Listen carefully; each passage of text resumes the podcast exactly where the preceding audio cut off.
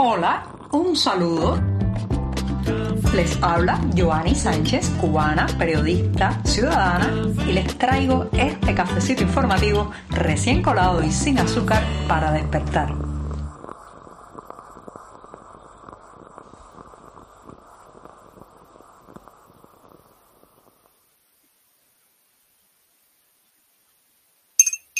Cafecito para estrenar este mes de diciembre y además en un jueves, mi día preferido de la semana. Así que les voy a comentar después que me dé este sorbito amargo y siempre, siempre necesario, los temas principales de este primero de diciembre de 2022. Allá voy con este buchito de café. Después de este sorbito tan importante para seguir la jornada informativa, les digo que el centro Fidel Castro, sí, esa mega mansión reparada con todos los recursos que han convertido en una especie de museo para eh, pues abordar la figura de quien gobernó con mano de hierro y bastante digamos, bastante autoritarismo a este país por casi 50 años, bueno, pues ese centro enclavado en una manzana muy céntrica del Vedado capitalino, está en la calle Paseo eh, eh, y la calle 11, pues no ha tenido mucha suerte a pesar de las inversiones y eh, en, uno, en un año, en 365 días que lleva abierto, solo ha recibido 77 mil visitantes, dicen las autoridades de 140 países. Cuando usted divide ese número entre cada día, se da cuenta que la afluencia al centro Fidel Castro ha sido bastante poca, bastante limitada, eso a pesar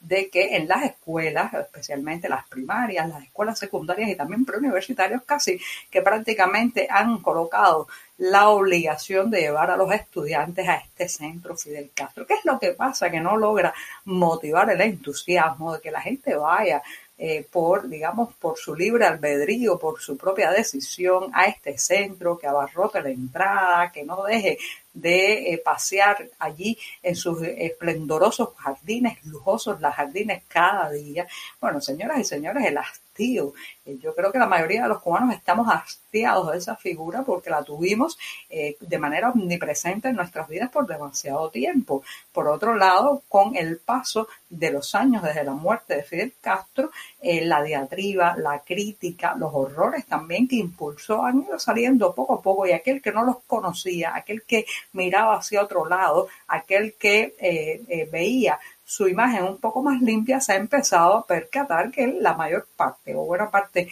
de los problemas que arrastramos ahora como nación se lo debemos a ese señor, el autoritarismo, la falta de libertades, el recorte de los derechos ciudadanos, el triunfalismo que nos ha llevado al desastre económico que tenemos ahora. Por tanto, ir a visitar un museo o un centro en honor a quién, a la persona que nos trajo hasta este abismo nacional. Yo creo que eso está cada vez más claro en la mente de la mayoría de los cubanos. Por otro lado, hay que decir que este centro que tuvo una inversión enorme, eh, buena parte de ese, de ese dinero provino nada más y nada menos que de Arabia Saudita. Así como escuchan, de Arabia Saudita, un fondo millonario que estaba destinado en realidad para elegir viviendas sociales en Cuba para aliviar el déficit habitacional en La Habana y sin embargo terminó pues eh, financiando ese centro eh, que es como una especie de gran pirámide para un faraón fallecido, el que, como he, dicho ya al inicio de este tema, muy poca gente lo visita de propia voluntad. Tanto dinero gastado, tanta parafernaria, tanta difusión, tanta propaganda y sin embargo se trata de una gran manzana de paredes vacías, lujosa, eso sí, pero marcada por el rechazo que tiene buena parte de la población cubana a ese hombre, a ese dictador que ya saben, pues eh, nos, eh, nos eh, empujó hasta la situación que estamos ahora. Si eres de los que te gusta estar bien informado, síguenos en 14ymedio.com. También estamos en Facebook, Twitter, Instagram y en tu WhatsApp con este cafecito informativo.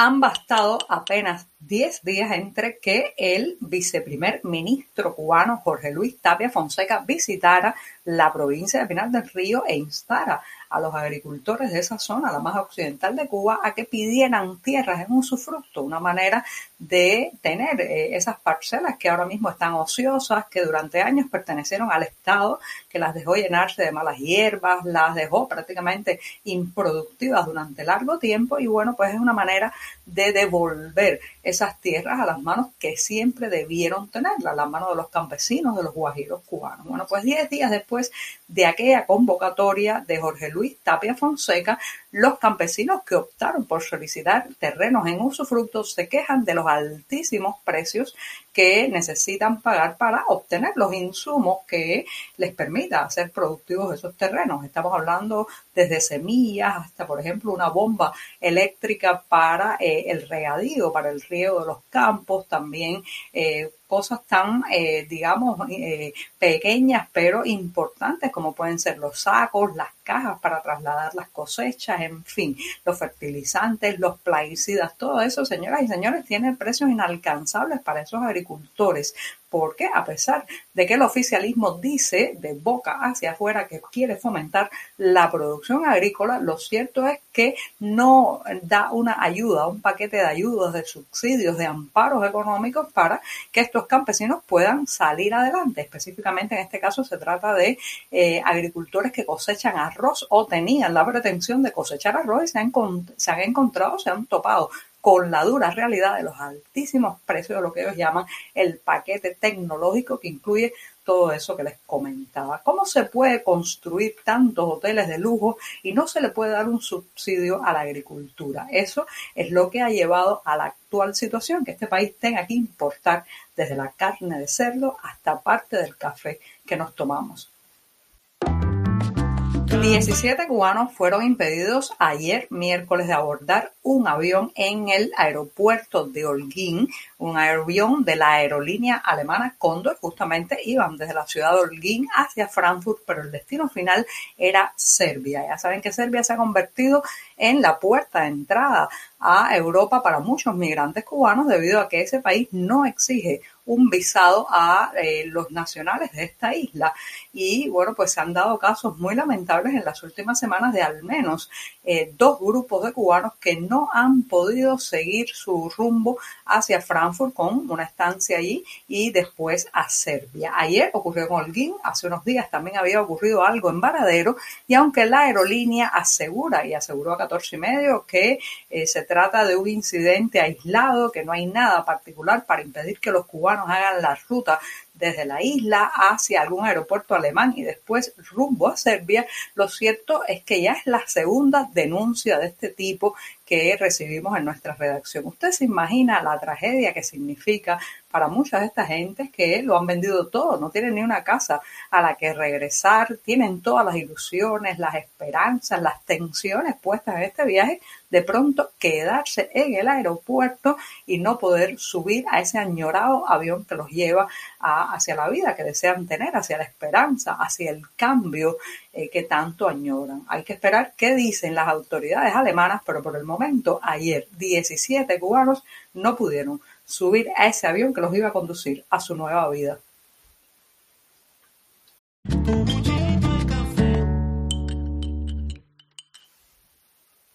Y despido este programa el primero del mes de diciembre con una excelente noticia porque el escritor y periodista cubano Carlos Manuel Álvarez obtuvo este martes, o sea, una información que se ha dado a conocer este martes en México, el premio Anagrama de Crónica. Se trata de un galardón que eh, pues eh, ha reconocido su trabajo en el libro inédito Los intrusos que trata nada más y nada menos que del acuartelamiento del movimiento San Isidro en la calle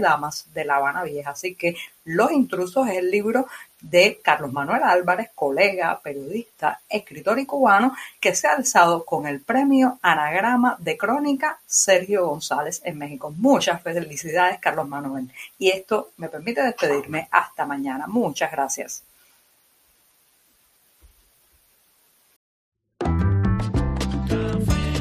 Por hoy es todo. Te espero mañana a la misma hora. Síguenos en 14medio.com. También estamos en Facebook, Twitter, Instagram y en tu WhatsApp. No olvides, claro está, compartir nuestro cafecito informativo con tus amigos.